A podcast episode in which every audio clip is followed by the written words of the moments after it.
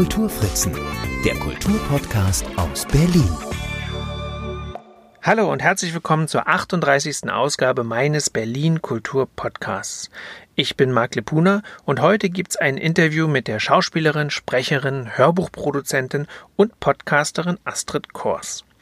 Es ist das erste Interview, das ich nicht live führen konnte, also nicht vis-à-vis, -vis, so dass wir einen Videochat starteten und zwei Aufnahmegeräte mitlaufen ließen.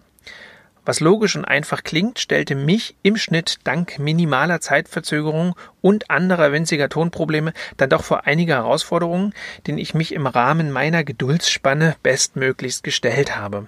Akustische Unzulänglichkeiten, die nun doch noch zu hören sind, bitte ich vorab zu entschuldigen.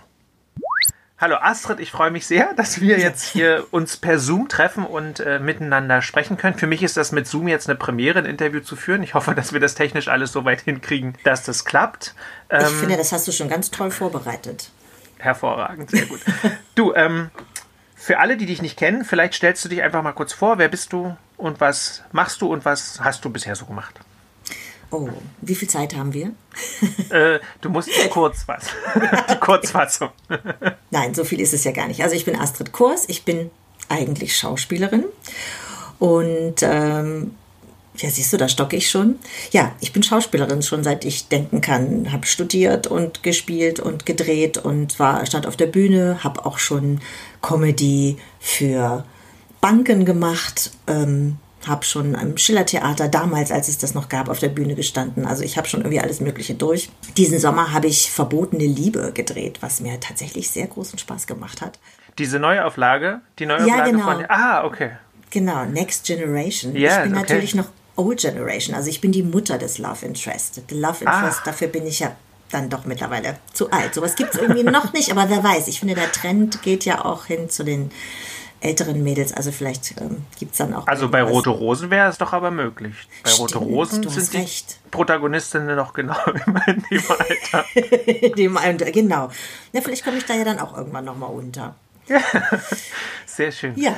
Ähm, Schauspielerin, das ist ja im Grunde das Stichwort, was jetzt das große Drama ist, wenn man so will. Alle, also Kultur ja an sich. Was hat das denn für dich ganz konkret bedeutet? Ähm, oder anders gefragt, als das im März letzten Jahres soweit war? Bist du davon ausgegangen, dass das so lange dauert? Nein. Also ich habe gedacht, das ist das Frühjahr und dann im Sommer wird sich der Virus schon irgendwie vertanzen und im Herbst ist dann wieder alles ganz normal. Das hatte Ja. ich gehofft. Und was, was hat das konkret für dich bedeutet dann im März? Also wie war die Auftragslage? Wie viel ist da weggebrochen? Ähm, bei mir konkret ist nicht so viel weggebrochen. Ich hatte tatsächlich selber so eine kleine Pause und aber wenn man sowas hat, denkt man ja mal, es kann gleich noch was kommen. Also sowas kennt man ja als Schauspieler. Du hast ja nicht ständig gleich viel zu tun, sondern es ist mal total viel. Und denkst so, ach, jetzt das auch noch. Und wie soll ich das noch unterkriegen? Und dann plötzlich bist du, wo, wo du denkst, ja, äh, wo sind jetzt die ganzen Anfragen? Also wir haben das ja sowieso, dass es immer so ein Auf und Ab ist. Bei niemandem läuft das total kontinuierlich. Das andere an der Situation war, dass nichts kommen konnte. Das heißt, man hatte keine Perspektive. Es konnte nicht der Anruf kommen und morgen ändert sich alles. Oder man konnte sagen, ah gut, dann bewerbe ich mich jetzt hier, schreibe da nochmal hin, zeige mich auf dem Festival. Sondern es lief so alles ins Leere, weil man dachte, okay, das, egal was ich jetzt tue, es bringt gar nichts. Und äh, ich glaube, das ist so das Stichwort Perspektive. Das ist so natürlich, und vor allen Dingen, je länger das Ganze jetzt gedauert hat, umso weniger Perspektive hat man, weil es staut sich ja auch alles. Die Sachen, die jetzt dann nicht laufen konnten, die werden dann ja später gezeigt. Das heißt, die Neuengagements verschieben sich dann ja auch. Also stimmt, ich hatte ganz konkret äh, eine Überlegung war, ob ich eventuell im September in Düsseldorf spielen kann. Und dann wurde eben das schon wieder verschoben, weil die Sachen, die dann im Mai liefen, die mussten ja dann irgendwie auf nach die Sommerpause. Das heißt, die Sache mit September war schon mal weg. Naja, und je länger das alles zu war, umso mehr verschiebt sich überhaupt die Perspektive, dass man irgendwann mal wieder ein Neuengagement bekommen kann, weil alle die, die jetzt nicht gearbeitet haben, hoffen ja darauf, dass sie es nachholen können. Und das finde ich schon ganz schön schwierig. Ähm, Also wann Und- geht's für uns wieder los? Ja, So. Na, ja das, das weiß ja leider keiner. Also das Jahr werden wir wahrscheinlich noch voll machen. Ne? Mit, also die Einschränkungen werden vermutlich bis zum Sommer gehen. Also davon muss man jetzt ja ausgehen. Aber das Gute ist ja, so haben wir uns ja auch kennengelernt, weil ich war ja einmal bei dir im Sommer tatsächlich, als es möglich war, dass man sich gut treffen konnte und habe mit dir Tonaufnahmen gemacht. Für eine Theaterproduktion, die ich inszeniert habe, wo wir nochmal Tonaufnahmen nacharbeiten wollten. Jetzt ist das fertig, aber wir können das Stück nicht spielen. Aber... Ähm, Immerhin haben wir uns so kennengelernt und dadurch habe ich ja äh, gesehen, dass du ähm, ja nicht nur eben Schauspielerin bist, sondern dich auch mit dem Auditiven beschäftigst und ja, ein Tonstudio im Hause hast, momentan etwas beeinträchtigt durch Bohrmaschinen, Ja, genau. Ja, das ist so dramatisch. Aber ich freue mich für meinen Nachbarn, er bekommt eine neue Badewanne. Ja, das soll man ihm auch gönnen und wir hoffen einfach, dass das äh, jetzt uns nicht zu sehr in den Ton crasht die ganze Zeit. Ja, vielleicht erzählst du mal, wie es denn dazu kam. Also ist das jetzt so eine Corona-Ergebnis oder war das eigentlich eh schon immer ein Interesse von dir oder länger schon Interesse, dass du dich auch mit, mit Ton, Tonaufnahmen, Hörspielproduktionen und Ähnlichem beschäftigen wolltest? Also es ist tatsächlich schon ein längeres Interesse, aber durch Corona hat das unglaublich Fahrt aufgenommen und ist sozusagen von meinem kleinen Kosmos hat sich das auf einmal explosionsartig ausgeweitet. Ähm, also ich für mich habe ähm, schon immer wahnsinnig gerne vorgelesen und ich darf seit über 30 Jahren den Ohrenbär lesen. Ich bin auch eine der meistlesendsten Ohrenbären. Und ich habe meinem Kind auch immer ganz viel vorgelesen. Und tatsächlich, als der dann immer größer und größer wurde und ich nicht mehr so viel zu Hause abends vorlesen durfte, hat mir das richtig gefehlt. Und ich kann ja nicht ständig beim Ohrenbär anrufen und sagen, bitte, bitte, lasst mich noch einen Ohrenbär sprechen. Was ist denn der Ohrenbär? Für Ach, das kennst du nicht. Also Leider glaube, alle. Berliner Kinder, Ah. alle Berliner Kinder sind eigentlich mit dem Ohrenbären auf. Also manchmal passiert es mir in der U-Bahn, dass ich mit einer Freundin spreche und jemand sagt, ich kenne ihre Stimme irgendwie. Und dann haben die Kinder und dann äh, haben die wirklich den Ohrenbären gehört. Also der Ohrenbär 88.8, Radiogeschichten für kleine Leute. Ah, okay. Nee, das ist tatsächlich nie mein Radiosender gewesen. Hm. Ah ja, also der RBB macht das wirklich, hat das seit vielen, vielen, vielen Jahren Okay. gemacht und das sind immer so kleine Geschichten, zehn Minuten um halb acht, glaube ich, lau laufen wir. Und ja, damit geht man ins Bett als Berliner Kind. So. Ach, das Sandmännchen fürs Radio sozusagen. Ja, ganz genau. Aha, und okay. äh, es ist wirklich ganz toll und es wird ganz liebevoll gemacht. Die sind jetzt aber leider ziehen die um. Das ist natürlich auch die sind von der Krise betroffen. Wie auch immer, jedenfalls. Ähm, und ich bin halt nicht prominent genug. Also ich habe zwar immer, bin ganz glücklich, ich kann immer vom Schauspiel leben, fast immer. Aber trotzdem bin ich halt nicht so prominent und die Hörbücher werden halt oft von Prominenten auch besetzt. Verständlicherweise, weil man versucht ja auch, dass die verkauft werden. Sowas verkauft sich ja nicht von alleine. Und ich mache das aber wirklich, wirklich gerne. Also Vorlesen ist echt eine große Leidenschaft von mir. Und dann habe ich irgendwie gedacht, dann mache ich das halt selber. Dann nehme ich es halt selber auf. Und habe dann aber festgestellt, es ist ja gar nicht so einfach. Also nicht nur, dass man das Equipment braucht und den Raum und sich das ausstatten muss, sondern man muss ja auch irgendwie mit diesen ganzen Programmen umgehen und wissen, welches Mikro man kauft. Und dann gab es diese glückliche Situation, dass ich auf Tournee war und hinterher in der Lage war, Arbeitslosengeld zu beantragen, was für uns Schauspieler ja auch extrem selten ist, weil wir zahlen ja immer ganz, ganz, ganz viel ein in unsere Arbeitslosenversicherung, aber es, wir sammeln immer nur so ein paar Tage. Und wenn man nicht zwischendrin Theater spielt und auch wirklich längerfristig beschäftigt wird, hast du keine Chance, Arbeitslosengeld zu kriegen. Also das, da könnte die Politik auch noch ein bisschen dran arbeiten. Aber egal, jedenfalls war ich in der glücklichen Lage und meine Arbeitsamtsdame sagte irgendwann, so, und jetzt könnte ich Ihnen auch noch einen Bildungsgutschein anbieten. Und da ich selber manchmal auch unterrichte an Schauspielschulen, dachte ich, naja, ich kann da jetzt nicht als Studentin hinkommen, wo ich selber unterrichte. Und habe gesagt, "Mm, also das wäre ein bisschen schwierig, aber ich würde wahnsinnig gerne ein paar technische Dinge lernen, weil die Mädels so um die zwischen 20 und 30, die können sich so tipptopp und aus dem Handgelenk im Internet präsentieren und wir mittelalten ähm, Schauspielerinnen, deren mm, Rollenangebote ja sowieso immer schmaler werden, leider. Wir müssen einfach was tun, damit wir uns da top präsentieren können und dann ein bisschen mithalten und nicht so hinten runterrutschen und nicht dann sowieso nur die besetzt werden, die eh schon präsent im Fernsehen sind, sondern dass man sich da auch so ein bisschen reindrängen kann. Das fand sie sehr logisch und hat gesagt, klar, das genehmige ich. Und dann habe ich eine Ausbildung gefunden, die hieß Videojournalismus. Das war so ungefähr das, was ich brauche. Ich muss also meine Fotos bearbeiten können, damit ich nicht jedes Mal jemanden bezahlen muss. Ich muss meine Website äh, selber bauen können. Ich muss was drehen können und ich muss die Audiosachen bearbeiten können. Und auf diesen Audiolehrer habe ich mich gestürzt, also der Arme, was der alles für Fragen zu beantworten hatte. Und weil er gesehen hat, dass ich sehr, sehr zielgerichtet war, dass ich aufnehmen möchte und auch keine Musik äh, kreieren will, hat er mir wirklich sehr viel Freiraum gegeben und hat es auch zugelassen, dass ich einfach was produziert habe und ihn immer wieder gefragt habe, ist das gut genug? Was muss ich da verändern? Was für ein Mikro brauche ich dafür? Den habe ich also wirklich ausgesaugt.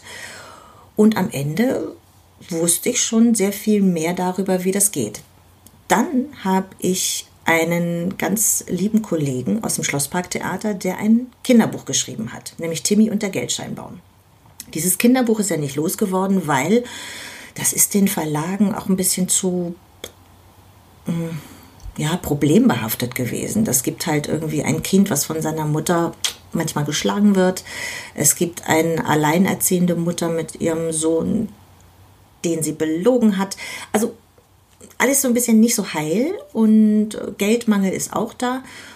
Und das kam irgendwie bei den Verlagen gar nicht gut an. Ich sagte, mir gefällt das, aber lass uns das doch als Hörbuch produzieren. Und das war mein erster Patient. Also ich bin ihm sehr zu Dank verpflichtet.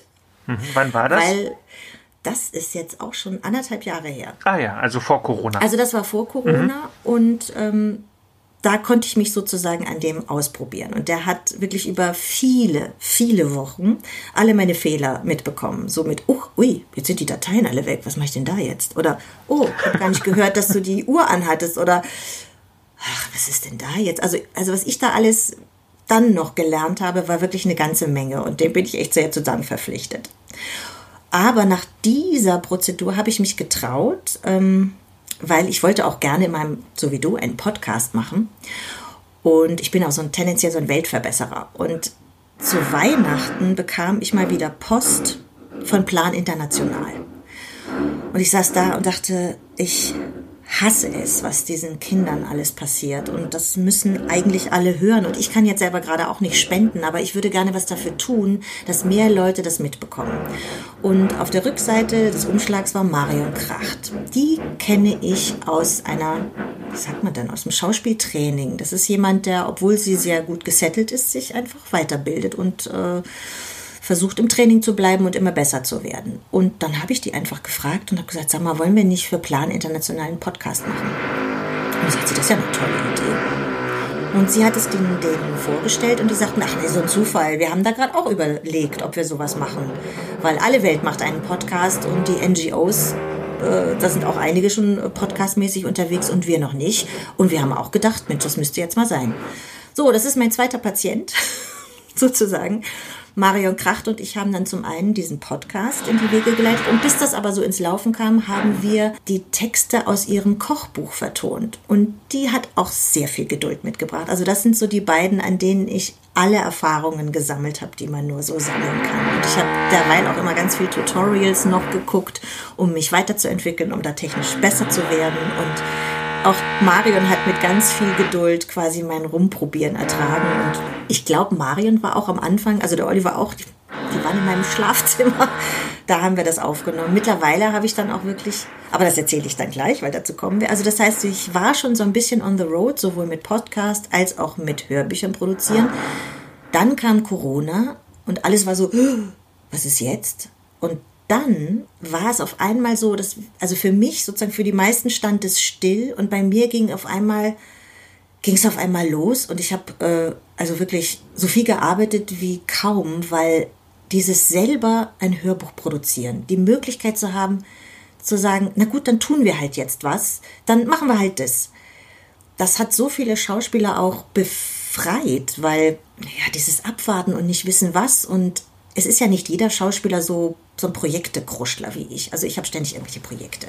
Und so mhm. ist ja nicht jeder. Und meistens sind die Schauspieler so, die, die, die bilden sich zwar fort und kümmern sich um sich, dass sie gut bleiben, toll bleiben, aber sie warten oftmals einfach auf die Engagements. Und wenn die ausbleiben, sind sie so ein bisschen in der Luft so und hängen da und weil sie eigentlich sie sind ja Schauspieler, nicht alle sind Theatermacher oder mhm. Filmemacher oder Projekte, weiß ich nicht auch, sondern wir Schauspieler brauchen jemanden, der sagt, du, ich habe hier das große Ganze und eine Geschichte zu erzählen, machst du mit. Und das heißt, ich hatte auf einmal einen Pool von Menschen, die total glücklich waren, einfach was zu tun. Einfach nicht nur zu warten, sondern sich mit was zu beschäftigen, für was sich vorzubereiten und aufzunehmen. Und dann habe ich aufgenommen, mh, auch ein bisschen ohne Sinn und Verstand, wie so eine Bekloppte, weil ich dachte, ja, jetzt nutzen wir diese kurze Zeit, wo alle Zeit haben. Mhm. Ich habe aufgenommen, aufgenommen, aufgenommen, aufgenommen und kam mit dem Schneiden überhaupt nicht hinterher. Das heißt, ich habe immer noch einen Berg von Hörbüchern, die nicht fertig geschnitten sind, weil dann ging das Ganze richtig los. Ich habe dann gemerkt, oh Gott, ich komme da gar nicht hinterher. Also der Bedarf, die Lust, die Freude, die Ideen von den Sprechern und Schauspielern und auch von Autoren oder kleinen Verlagen. Also ich hatte ja vorher auch schon mal meine Fühler so ausgestreckt und festgestellt, naja, eigentlich haben nur die großen Verlage auch ihre Bücher verhörbucht. Weil es geht dann immer um Geld. Irgendjemand muss bezahlt werden, das zu machen.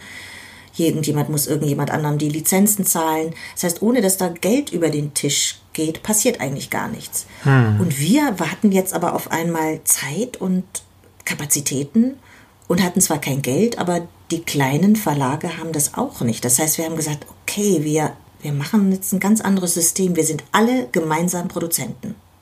Also zum Beispiel Sascha Rotermund, also den ich schon immer gerne gehört habe und wo ich dachte, ach, mit dem würde ich ja gerne mal. Aber der hatte nie Zeit. Plötzlich hatte der Zeit, da habe ich natürlich zugegriffen.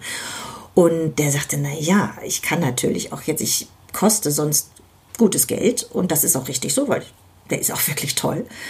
Und wir haben dann gesagt, naja, wir sind einfach alle Produzenten. Die Verlage sind quasi Produzent, der Tontechniker oder die Tontechnikerin und der die Sprecherin.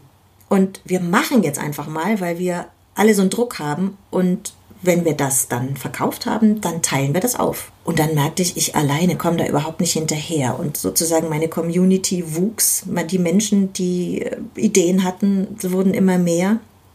Und dann habe ich mich auf die Suche nach Technikern gemacht. Und äh, dann war das so langsam, wurde das wie so eine, was sagt man denn, wie so ein Kollektiv. Mhm. Also ich bin zwar so diejenige, die das Ganze angestoßen hat und ich bin auch diejenige, die Homepage baut und da Stunden, Wochen, ich weiß nicht wie lange sitzt, um das alles irgendwie hinzukriegen. Also ich habe das Gefühl, im letzten Jahr habe ich so oft schlecht geschlafen wie sonst nicht, weil ich irgendwie dachte, oh Gott, wie kriege ich das hin? Wie mache ich das denn? Äh, wann kriege ich das fertig? Also ich hatte ein so anstrengendes und stressiges Jahr. Und glücklicherweise habe ich aber kurz nach Corona, als ich merkte, mir wächst das alles über den Kopf, einen ganz wundervollen Tontechniker gefunden, nämlich Martin Freitag für eine Küss mich Musikproduktion. Mhm. Über einen anderen Tontechniker, mit dem ich vor Jahren mal gearbeitet habe, der hier in Schöneberg auch wohnt, den ich auf der Straße angequatscht habe und gesagt habe, Hans, weißt du nicht irgendjemanden oder möchtest du vielleicht? Ich, ich habe so viele Schauspieler, die, die arbeiten wollen, auch einfach sozusagen ihre Energie in was stecken wollen, die bereit sind, jetzt zu investieren, weil was sollen sie sonst tun? Ich brauche Unterstützung. Und der sagte, oh, ich mache das so gar nicht mehr so, aber warte mal, ich frag mal. Und dann habe ich seit dem letzten Sommer eben, arbeite ich mit einem Menschen aus einem Tonstudio, also Martin Freitag eben zusammen. Und der kriegt jetzt fast alle meine Schauspieler geschickt und produziert und produziert und produziert und schneidet. Und der ist natürlich auch viel schneller als ich. Ja, und jetzt sind wir mehrere Tonmenschen, die mit ganz vielen Schauspielern arbeiten. Also es hat sich so richtig ausgebreitet und eigentlich könnten wir noch mehr sein, weil der Bedarf an Aktionen, an Dinge tun, die einem Freude machen, sich mit guten Texten zu beschäftigen, ist so groß. Und jetzt ist sozusagen meine Aufgabe und da denke ich so, wow, das ist auch ein ganz schöner Brocken, uns ein bisschen bekannter zu machen, damit auch Menschen uns kaufen. Also wir haben ja gar kein Budget, um irgendwelche Werbung zu schalten, sondern die Leute kommen zu uns auf Facebook, auf Instagram. Und äh, genau, dann habe ich mit der Dana Golombek, die habe ich auch in Schöneberg wieder getroffen. Die wiederum hat eine Autorin angeschleppt, sage ich jetzt mal. Genau, also Bibo Löbnau, das war eine der ersten Autorinnen, die sich uns quasi auch anvertraut haben, weil das Risiko ist natürlich, ich sage mal, wir sind die Risikoaktie unter den Hörbuchverlagen, weil mittlerweile bezeichnen wir uns als Verlag, die Gehörgänge. Ja, genau, ich wollte gerade sagen, wie heißt die? Du hast noch gar nicht einmal den äh, Oh. Namen deines Verlags. Meines, Genau, also wie heißt sie die Gehörgang? genau, also als ich sozusagen noch alleine vor mich hingewurschtelt habe, habe ich mich immer Slow Budget genannt, weil Ja, das ist auch sehr schön. weil das bin ich. Also, weil ich habe eine Idee und habe dann irgendwie nicht das Geld, um das umzusetzen und dann wurschtel ich mich da so durch und lerne dann dies und lerne das und das dauert natürlich immer. Oder ich mache so Deals, also auch gerne mal, könntest du mir das machen, dafür streiche ich dir dein Zimmer oder so. Also ich deale mhm. mich so. Und das geht, na, das dauert immer alles, das ist Slow Budget. Und da hat aber sozusagen die Gruppe, die sich dann so langsam da gebildet hat, gesagt, na ja, also erstens sind wir jetzt nicht mehr so slow, weil zum Beispiel der Martin ist dabei und auch noch andere Techniker. Und zweitens ist das so ein bisschen slow und low, das klingt eigentlich, das passt irgendwie nicht zu uns. Und dann haben wir lange gesucht und lustigerweise hat Jürgen von der Lippe dann unseren Namen gefunden, die ah. Gehörgang.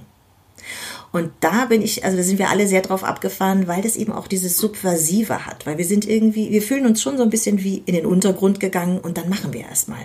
Ja.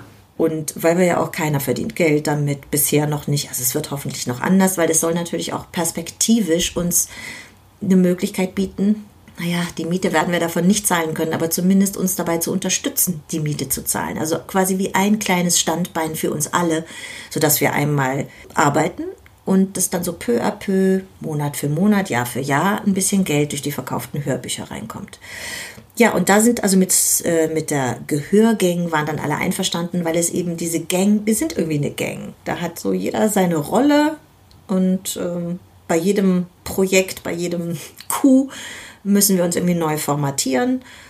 Und es ist alles so ein bisschen, ja, untergrundisch, untergrundlerisch. es ist alles so ein bisschen wie im Untergrund, weil wir, wir arbeiten trotzdem weiter, obwohl eigentlich gerade keiner arbeitet und versuchen da sowas aufzubauen, heimlich, heimlich und dann irgendwann ganz groß rauszukommen.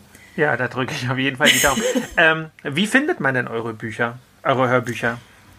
Wir haben eine Homepage, die ich auch höchstpersönlich gebastelt habe. Deswegen die ist immer und immer und immer noch in, im Aufbau und in Bewegung. Und die heißt www.die-gehörgang.de mit einem echten Ö und einem echten Ä. Okay. Also, weil meistens sind ja die Homepages mit Ge Gehörgang. Und mhm. äh, seit einiger Zeit kann man auch die Umlaute kaufen. Und ähm, ja, ich weiß nicht genau, ob das ein Fehler war, dass wir das mit Ö und Ä gekauft haben. Ich dachte, das ist zeitgemäßer, aber so ist es gar nicht so einfach, uns zu finden. Also die-gehörgang.de mit einem echten Ö und einem echten E. Ich werde den ja. Link auf jeden Fall auch in den Shownotes, äh, in die Shownotes Ach, reintun, sodass man ja. dann mit einem Klick auf jeden Fall auch bei euch landen kann. Facebook-Seite haben wir mittlerweile auch und eine Instagram-Seite haben wir auch. Mhm. Und das heißt nochmal, um jetzt auf das inhaltliche Programm zu kommen, ihr habt also zum einen eben, äh, arbeitet ihr mit kleineren Verlagen zusammen, das heißt, ihr habt auch aktuelle Texte sozusagen. Gleichzeitig gibt es aber, ich habe mich ja bei euch auf der Homepage auch ein bisschen umgeschaut, gibt es ja zum Beispiel auch Hans-Jürgen Schatz, der Tucholsky liest ähm, und solche äh, Sachen. Dann hatten wir im Vorgespräch ja schon über andere Autoren gesprochen. Also das heißt, du guckst natürlich auch nach älteren Texten, die rechtefrei sind, die man einlesen kann. Und in, in dieser, in dieser Mischung ist es aber im Grunde gibt es keine inhaltliche Fokussierung, außer schöne Texte gut gesprochen, gut produziert. Könnte man das so zusammenfassen? ja, genau. Ja, es ist so ein bisschen so ein, ich sage jetzt mal, Gemischtwarenladen. Mhm. Aber es ist natürlich auch ganz wichtig, da wir erstmal kein Geld verdienen und auch nicht wissen, wie viel Geld wir damit verdienen, ist es ganz wichtig, dass man, ich sage immer, zumindest eine gute Zeit hat. Weil es ist ja mhm. ganz wunderbar. Ich meine, wir alle, die wir das machen, wir lieben das zu lesen und wir lieben zu lesen und lieben Texte. Und es ist ja ganz toll, wenn man sich wirklich so intensiv mit dem Text beschäftigt. Das heißt, das schlimmstenfalls ist das Einzige, was dabei rumkommt, dass man sich paar Wochen lang mit einem tollen Text beschäftigt hat. Und das finde ich ist ja auch schon bereichernd. Also das ist quasi unser Mindestlohn Mhm. Beschäftigung mit einem tollen Text. Und deswegen müssen wir das machen, was uns gefällt oder wo wir denken, ach, das würde ich gerne mal ausprobieren. Vielleicht ist man nicht von vornherein verliebt, aber sagt ich, ich gucke mal, wie ich das lesen kann und ob ich mich da reinfinden kann. Also wir sind auch experimentierfreudig. Ja, wir haben sogar eine Erotiksparte, die bisher noch nicht funktioniert, weil die habe ich so ein bisschen versteckt unter FSK 18. Das Aber das ist doch eigentlich sehr naheliegend, was sich dahinter verbirgt. ja, komischerweise sind da noch nicht so viele drauf gekommen. Wir haben jetzt aber auch entschieden, dass wir Rubriken machen. Wir möchten auch gerne mit Krimis anfangen. Tatsächlich mhm. auch, also zum einen mögen wir Krimis auch gerne, zum anderen, weil wir denken, Krimis gehen eigentlich ja auch ganz gut. Die Deutschen lesen und hören wirklich viele Krimis. Das heißt, um die Chance, etwas zu vergrößern, dass wir Geld verdienen, werden wir jetzt auch mit Krimis anfangen. Und weil wir es mögen. Also wir werden natürlich auch versuchen, gute Krimis zu finden und auch gerne Krimis von Frauen. Mhm. weil es ist ja tatsächlich immer noch ein bisschen unterrepräsentiert. Also meistens ja. wie ist denn, wie, Männerkrimis. Mhm. Wie ist denn das, wie ist denn das Verhältnis von äh, in eurer Gang von Männern und Frauen? Im Moment sind wir doch noch mehr Frauen als Männer, muss ich zugeben. Na, ist doch aber kein Ding. Ist doch auch vielleicht eine, eine gute, gute Sache. Ja, ja also, finde ich auch. Das klingt fast so, als auch. ob du dich dafür entschuldigst, was, ich ja, was ja völlig falsch ist. Das heißt also, zu dieser Gang zählen auch alle, die bei euch sprechen, ja? Oder ja, genau. nur, genau, ne? Nicht nur, der, nicht nur der Technikpool, sondern im Grunde ist das. Nein, die, eigentlich die alle, weil, weil, die, weil, weil das sind eben auch die Mitproduzenten. Und das sind auch die, die sozusagen mhm. den Weg mitbeschreiten und mhm. äh, ja, Zeit und, und, und Herzblut investieren. Und alle, die, die mhm. das tun, sind einfach Gangster, sind ein mhm. Teil der Gang und sind Produzenten. Also die Gangster sind die Produzenten. Und von wie vielen Leuten reden? Wie groß ist der Pool? Wie groß ist die Gang? Ehrlich gesagt habe ich das noch gar nicht gezählt. Irgendwann ich, bin ich mal auf 18 gekommen, inklusive Autoren. Aber ich, es wird immer mehr. Also das ist ja auch das Tolle, dass das etwas ist, was so Kreise zieht. Also manchmal denke ich so auch so, puh, so langsam äh, verliere ich den Überblick. Und ich bin ja auch für alle, ich bin sozusagen da ich auch die Homepage mache, bin ich so der Schnittpunkt. Und äh, mhm. manchmal habe ich das Gefühl, oh Gott, ich fühle mich schon wie so ein Manager einer großen Firma. Ich werde gar nicht allen gerecht.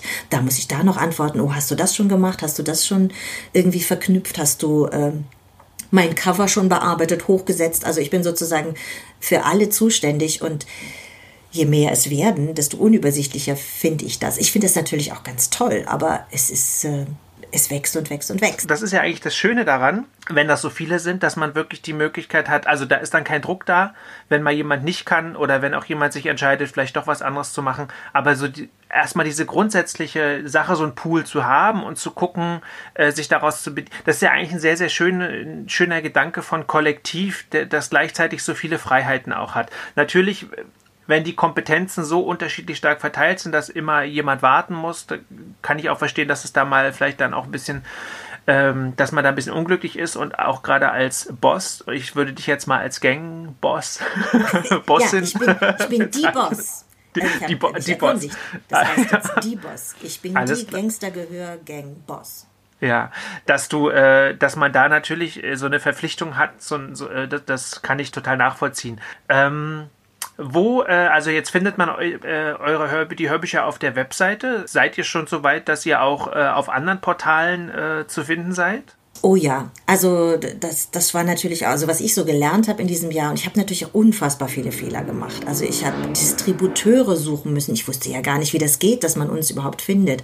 Und die, die verschiedenen Distributeure nehmen verschiedene Prozentsätze und dann darf man dies nicht und jenes darf man und bei dem einen darf man einen eigenen Shop haben, bei dem anderen nicht. Das heißt, wir mussten von dem einen Distributeur wieder weggehen, weil wir halt auch festgestellt haben, es bleibt wirklich relativ wenig dabei hängen, wenn man über einen Distributeur zu Thalia, Hugendubel, Amazon mhm. und so mhm. weiter verteilt wird. Und auch bei den Streamingdiensten. Da habe ich auch Riesenfehler gemacht. Also bei den Streamingdiensten muss man eigentlich so kleine Portionen schicken, weil man pro File, also pro, pro Datei bezahlt wird, wenn die angehört wird.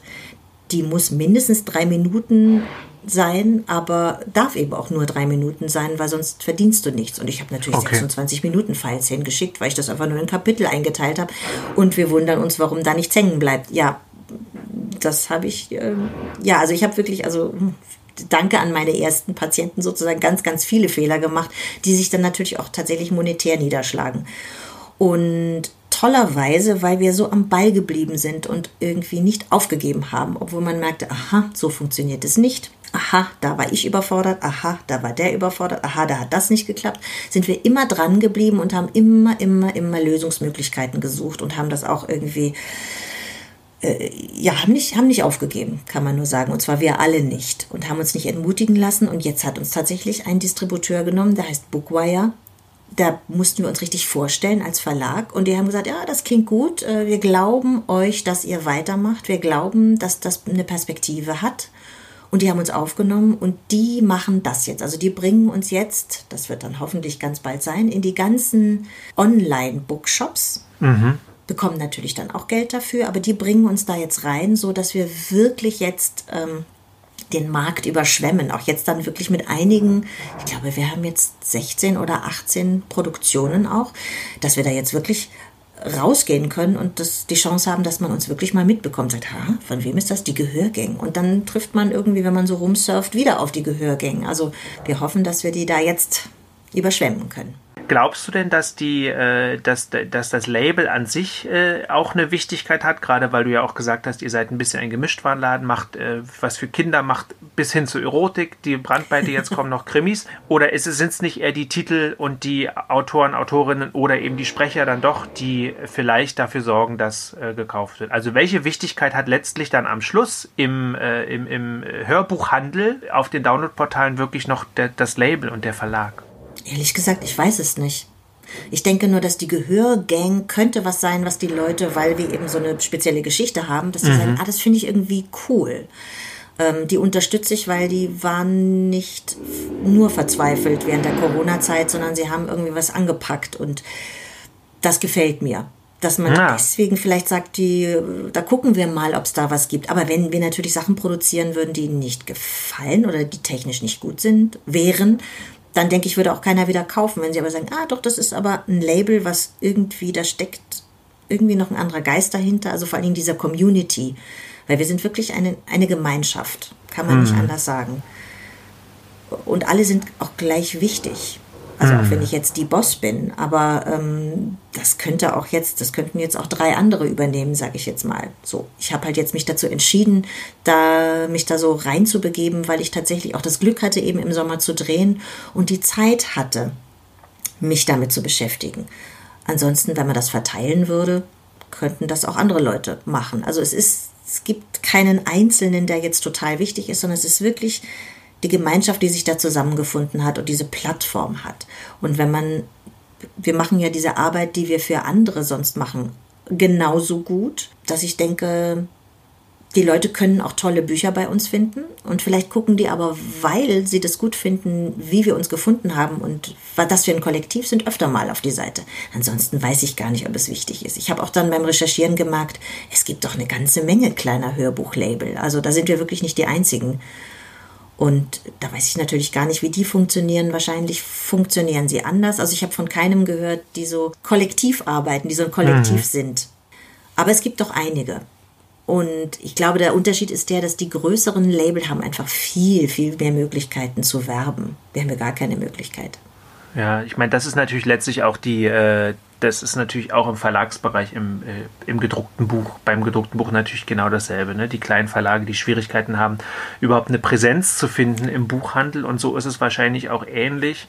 Du hast die Hörbücher in den großen Verlagen, das sind die großen Namen, das sind die Bestseller, das sind die, äh, also sowohl von den Büchern als auch von den Leuten, die, die das dann halt einlesen. Viel, ja. viel, viel lesen es ja auch Autoren ein. Jetzt tatsächlich im, Deu also mhm. im deutschsprachigen Bereich sind es dann ja eher dann wirklich tatsächlich die Schauspielerautoren, die, die dann ihre genau. eigenen Bücher einlesen. Aber ja, ich glaube, dadurch ist es umso wichtiger, dass man irgendwie gucken muss, wie, ja, welche Geschichte erzählt man auch, ne? Also, und ich finde natürlich die Geschichte, die ihr habt als Kollektiv, die hat natürlich ein wahnsinniges Potenzial und ich könnte mir vorstellen, dass das eine gute Sache ist, mit dem äh, sehr offensiv äh, umzugehen und zu sagen, in unterschiedlichen Konstellationen, so haben wir uns gefunden und in unterschiedlichen Konstellationen könnt ihr uns immer wieder entdecken. und wir haben kleine, ganz tolle Bücher, ganz aktuelle Bücher. Wir arbeiten aber eben auch mit, mit, mit historischem Material und in dieser Mischung wirklich auch für die ganze Familie ist was dabei. ja, und genau. Für, ne? Und außerdem habt ihr regelmäßig habt ihr die Möglichkeit, einen unserer Podcasts zu hören das hilft natürlich, glaube ich, äh, oder hoffe ich natürlich, dass das äh, diese Wahrnehmung auch schärft und äh, auch stärkt. Das ist eine tolle, also klingt zumindest nach einer tollen Sache und vor allem ist das eine tolle Geschichte, dass Corona letztlich dann doch äh, auch etwas äh, hervorgebracht hat, was nicht nur äh, demotiviert im Kulturbereich, ja, genau. sondern dass Leute sich zusammengefunden haben und ihre, äh, ihre Energien oder ihre Eigenschaften, das, was sie können, ihre Talente bündeln, sich gegenseitig fortbilden oder sich in ihren Bereichen fortbilden und gegenseitig dann letztlich befruchten und äh, zusammen äh, weiterkommen. Ich finde das als Projekt halt total spannend und deshalb wollte ich mit dir ja auch wahnsinnig gerne über über die Gehörgänge äh, reden, weil mir die ja schon aufgefallen ist durch die, ähm, dadurch, dass wir uns im Sommer halt mal getroffen haben.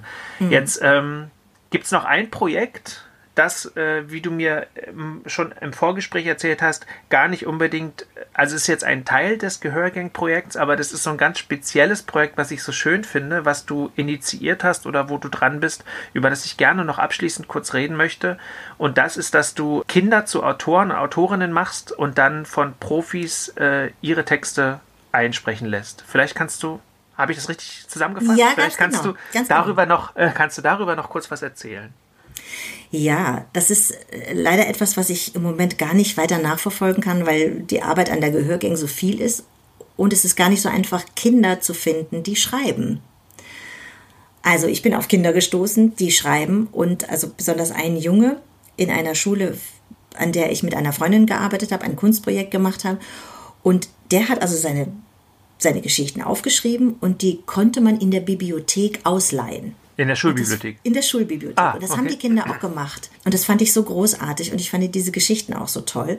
Und es ist natürlich immer ganz bezaubernd, wenn so ein Kind es selber vorliest. Aber ich finde, dann wird das in so eine, immer in so eine niedliche Ecke gepackt. Das ist dann immer so, auch wie süß. Ich wollte das aber ernster nehmen. Ich habe gesagt, was erzählen Kinder Kindern? Also was ist das, was sie eigentlich wirklich beschäftigt? Und wir haben immer so Vorstellungen davon, ja, da muss der Spannungsbogen so sein und äh, das muss irgendwie auserzählt sein und der Nebenstrang darf nicht vernachlässigt werden. Also wir haben ja so ganz viel immer so dramaturgische Aspekte und Kinder haben das natürlich noch nicht. Und trotzdem, also dieser Junge hat wirklich auch so eine Art Dramaturgen-Gen, der weiß schon irgendwie, wie man einen Cliffhanger schreibt, der weiß schon, wie man irgendwie die Spannung hält. Aber er hat seine ganz eigene Art und Weise, quasi die Geschichte zu erzählen oder auch Wörter zu erfinden. Das ist, glaube ich, was, was dann irgendwie auch nur manche Erwachsene können. Und auf eine Weise fand ich das spannender, als was manche Erwachsene denken, was Kinder wohl so gerne lesen würden. Oder wenn er so schreibt, und er ruderte und pruderte, dann weiß ich, das Wort prudern gibt es natürlich nicht, aber ich weiß ganz genau, was er meint. Und ich finde das zum Beispiel eine tolle Wortschöpfung. Oder es geht zum Beispiel auf den Mond und dann, ja, wie kommen wir denn jetzt zu, äh, zu den Mondanzügen? Na, ich, es gibt da so ein Geschäft, wenn man da einen Schrank kauft, dann bekommt man die Mondanzüge automatisch dazu. Also, Okay. das finde ich so absurd. Und es ist aber natürlich wie aus dem Leben bei uns, wie bei, wie ein Sohn eines Freundes gesagt hat, wenn man zu McDonalds geht, dann bekommt man zum Spielzeug automatisch was zu essen dazu. Ja, Also sowas finde ich recht hat also so, Die Sichtweise der Kinder ist irgendwie ganz anders. Und die Kombination, das, wie wir Menschen das so machen. Und ich wollte eben, dass es nicht nur niedlich ist, sondern ich wollte das richtig ernst nehmen, was er schreibt und was der zu erzählen hat und seinen Kollegen, also seinen, den anderen Kindern zu erzählen hat. Und deswegen kam ich auf die Idee, dass man das als erwachsener Schauspieler liest und so tut, als wäre das ein, keine Ahnung, Goethe, Jasmina Reza, whatever. Also wirklich, das ist der Text und den nehme ich so ernst, so wie er da steht mit all seinen Fehlern und auch wenn da siebenmal steht und dann waren sie da. Das ist, halt, es interessiert das Kind eben gar nicht, was auf der Reise passiert. Wichtig ist, was passiert, wenn man da ankommt. Also schreibt er und dann waren sie da. Und egal, ob es von Berlin nach Ägypten geht oder so, das geht halt ganz schnell, weil pff, whatever. Und ähm, da habe ich so ein bisschen Angst, einen Aufruf zu machen. Kinder, schickt mir eure Geschichten, weil ich sehr Angst habe, Absagen zu erteilen. Weil Okay. es natürlich nicht jedes Kind gut schreibt. Und deswegen suche ich wirklich nach Menschen, die das beurteilen können, dass das auch wirklich eine gute Geschichte ist. Ich fürchte mich davor, sozusagen äh, aufzurufen und zu enttäuschen. Und so suche ich in meinem Bekanntenkreisen Leuten, die schreiben, die Kinder haben, die schreiben was aber natürlich sehr zeitaufwendig ist. Deswegen leider komme ich da nicht so voran. Aber eigentlich habe ich ein ganz tolles Feedback auch von Kindern auf diese Geschichten und möchte unbedingt weitermachen und weiß nur gerade noch nicht wann. Also Und gibt's die auch bei euch? Findet Ja. man die? Ja? Wie ja, heißt die die, denn gibt es. vielleicht? Das gibt. Das ist der Pixie Podcast. Auch ein ganz. Also ich bin vor allen Dingen ähm, ganz begeistert von dem Pixie, den mir der Tim Posern gemalt hat. Den hat er so großartig, also nach meiner, nach meinen Angaben, aber den hat er so süß gezeichnet und der drückt genau das aus, was ich irgendwie mit dem Podcast möchte. Und den findet man wirklich schon bei iTunes, Deezer, Spotify und überall. Spotify, überall, wo man, genau. Genauso auch wie eben den Menschenskinder-Podcast von Plan International. Also den machen Marion Kracht und ich jetzt wirklich schon ein ganzes Jahr. Und das ist auch ganz, also da bin ich auch sehr glücklich, dass wir den machen, weil was ich darüber erfahre und was für Menschen ich da kennenlerne, die für Plan International arbeiten oder sich dafür engagieren, ist äh, ganz toll. Also entweder das sind, die machen tolle Sachen oder das ist, so durfte ich auch mal äh, Ulrich Wickert interviewen. Das ist natürlich mhm. toll, dem wäre ich sonst nie begegnet. Ja. Also das bietet irgendwie ganz tolle Möglichkeiten. Und was ich auch noch angefangen habe, also die Frage ist ja, wie mache ich uns bekannt? Und es gibt ein Magazin, das ist das Enorm-Magazin. Zukunft fängt bei dir an.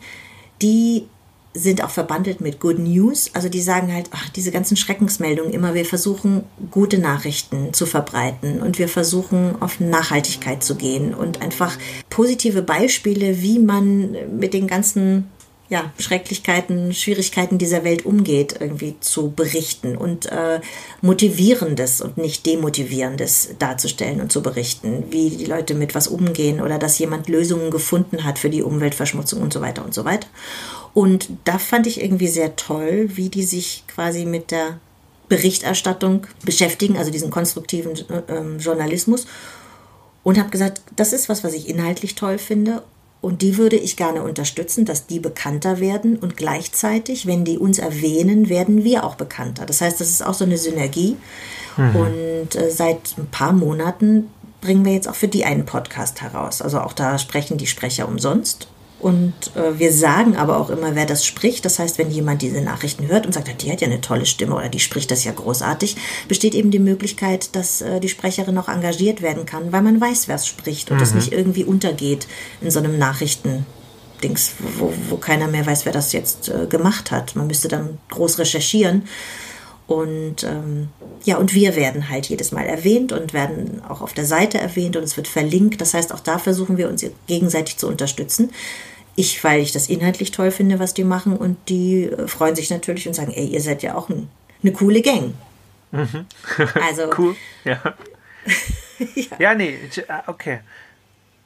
Aber ich glaube ja tatsächlich, dass das das A und O ist, ja. Ähm, diese Vernetzungsstrategien in diesem unübersichtlichen Markt, ja, der jetzt äh, im Auditiven auch ist und gerade auch im Podcast-Bereich, ja. was ja auch, äh, nun ist ja der Kulturfritzen-Podcast ebenso ein Corona-Konstrukt, obwohl es wahrscheinlich auch ohne Corona über kurz oder lang dazu gekommen wäre, weil ja der Ursprung des Podcastes die monatliche Radiosendung war und die Interviews, mhm. die ich gerne dauerhaft zur Verfügung stellen wollte. Vielleicht wäre der Podcast auch so gekommen, aber, aber später äh, vielleicht, ne? Da hat Corona dich genau. gepusht.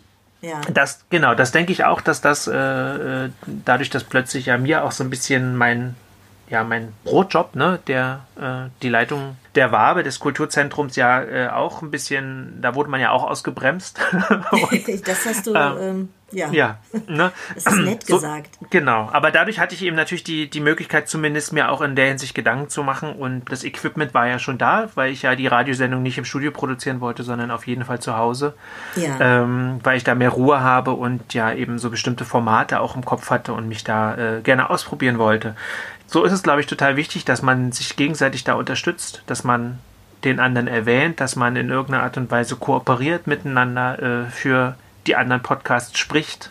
Ja, ja. oder eben in irgendeiner Art und Weise äh, Dinge in den sozialen Netzwerken teilt, etc. etc. Ich merke das ja selber, weil natürlich möchte ich auch, dass der Podcast hier immer bekannter wird. Ne? Also ich freue mich tatsächlich und das ist ganz schön, wenn man kontinuierlich dranbleibt, dass es ja auf jeden Fall so eine äh, sukzessive Steigerung gibt in der Wahrnehmung, auch in den Abrufzahlen. Ja. Also man merkt schon, dass das passiert, aber natürlich will man ja immer, dass es dann doch noch schneller geht oder dass man in irgendeiner Art und Weise noch so eine Hürde knackt oder äh, was auch immer. Aber auf jeden Fall macht es mir totalen Spaß. Äh, weil du sagst, du hast Ulrich Wickert für Plan B kennengelernt, auf der Promi-Liga. Plan International.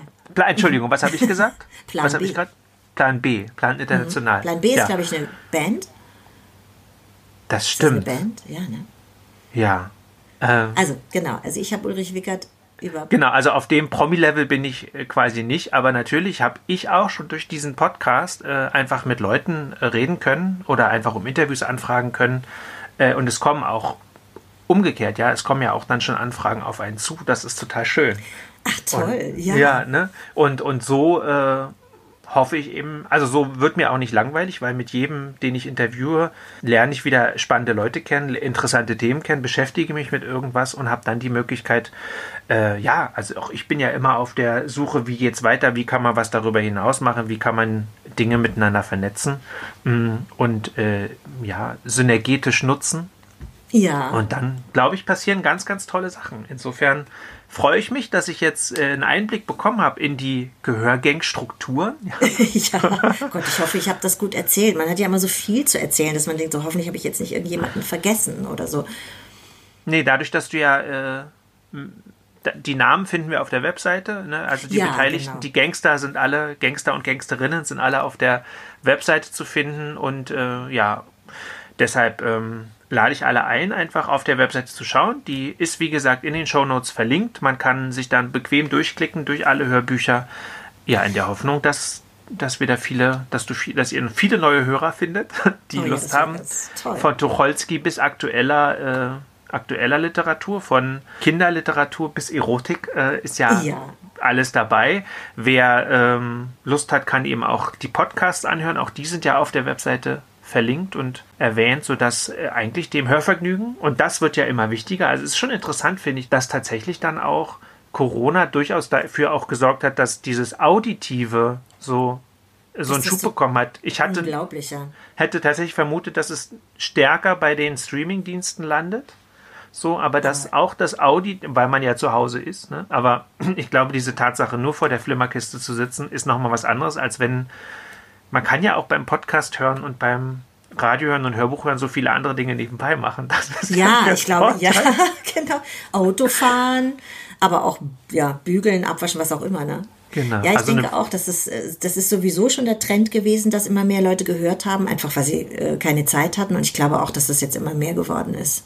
Aber ich, ich selber auch. Ich habe natürlich auch zu Recherchezwecken, aber dann hat mich auch wirklich vieles interessiert. Also ich habe quasi, um zu recherchieren, ganz viele Podcasts gehört auch. Und dann habe ich aber gemerkt, ach, das ist ja wirklich cool. Also wie du vorhin auch gesagt hast, die sogenannten Laber-Podcasts, das ist jetzt auch nicht meins. Und trotzdem gibt es welche, die auf eine Art und Weise interviewen, wo man wirklich was Spannendes erfährt, wo eben, da geht es meistens auch eben nicht drum, was hast du gestern gefrühstückt, sondern es geht wirklich um eine Sache, wo die sich über etwas ganz konkret austauschen und dann auch wirklich eine Stunde oder so um etwas ringen oder etwas berichten, bis man am Ende wirklich mehr weiß über die Sache oder über den Menschen. Also manche, finde ich, sind richtig tolle Interviewer.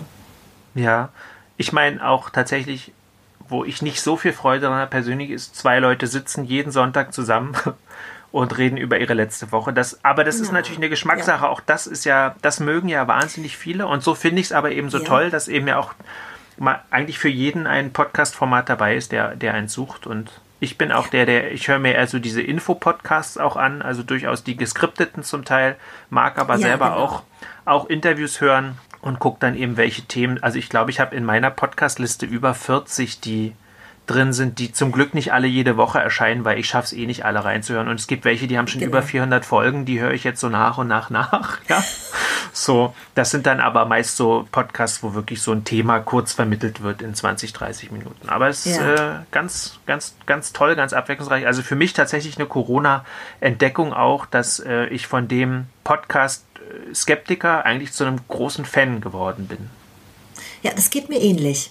Also ich habe vorher auch wirklich nicht so viel Podcast gehört und eigentlich erst durch das selber machen bin ich drauf gekommen und bin, geht mir genau wie dir. Ich habe auch ganz viele dann abonniert und bin auch überfordert. Ich kann die auch gar nicht alle hören, weil ich ja sowieso schon den ganzen Tag immer höre und schneide und Richtig. irgendwann bin ich überkommuniziert. Ich kann schon manchmal gar nicht mehr telefonieren mit Freunden, weil ich ich sage, ich rede oder höre doch den ganzen Tag. Ich habe den ganzen Tag mit Sprache zu tun. Ich kann nicht mehr. Was Ja. natürlich sehr konträr war gegenüber denen, was die anderen Menschen so, die hatten Redebedarf, die waren so viel alleine. Und da ist sozusagen Telefonieren oder Zoomen das Kommunikationsmittel, um noch an der Welt teilzuhaben. Und ich sage immer, nein, ich möchte nicht mehr. Ich kann nicht mehr reden.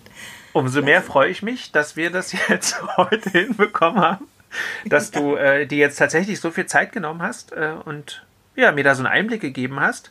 Aber und du hast, gerne. ja, und das Schöne ist, wir hatten das auch vorher verabredet. Du hast ja noch ein Geschenk für meine Hörer. Das Ah, heißt, natürlich. ich, ne, das heißt, ich kriege noch ein, ähm, ja, wir kriegen jetzt zum Abschluss, also als aus, als Rausschmeißer aus der heutigen Sendung, kriegen wir quasi noch einen kleinen Einblick in eine deiner Produktionen. Vielen Dank, Astrid.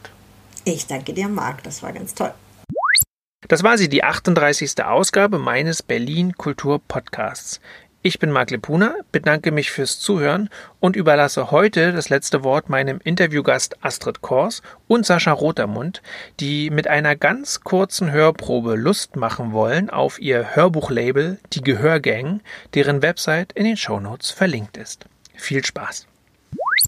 Mitgebracht habe ich einen kleinen Auszug aus Der achte Zwerg von Ross Thomas, gelesen von Sascha Rotermund, der einer meiner liebsten Krimi-Vorleser ist. Verlegt wurde der achte Zwerg im Alexander Verlag, bei dem ich als Theaterschauspielerin seit über 30 Jahren meine Theaterbücher kaufe, der aber inzwischen auch ganz viele tolle andere Bücher verlegt, unter anderem eben eine Ross Thomas Reihe und das sind Krimis, die ich nicht nur spannend finde und unterhaltsam, sondern also Jörg Fauser hat gesagt, sie sind eine diabolische Analyse unserer politischen Verhältnisse. Da kann ich ihm nur recht geben. Während des Krieges hatte Miner Jackson beim Office of Strategic Services gedient. Vor allem in Europa, aber vier Monate vor Kriegsende hatte man ihn noch nach Burma geflogen. Burma hatte ihm nicht sehr gefallen, der Dschungel auch nicht und das, was er darin zu tun hatte, schon gar nicht. Und nun, seit der Krieg und des OSS Vergangenheit waren, hatte Jackson sich schon beinahe dazu entschlossen, nach Europa zurückzukehren, denn er vermutete, dass sich dort auf die eine oder andere Weise Geld machen ließ vielleicht sogar viel Geld. Ob Jackson im Frühherbst 1946 nach Europa zurückkehren würde, hing zum Großteil davon ab, was der Zwerg hatte organisieren können. Jackson wartete nun in der Green Gables Cocktail Lounge auf dem La Cienega, gleich am Santa Monica Boulevard. Und wie üblich kam der Zwerg zu spät. Jackson hatte mit seinen 32, tatsächlich fast 33, während des Krieges das Warten gelernt und war leicht überrascht gewesen, als er feststellte, dass der Krieg zu 90 Prozent aus Warten bestand.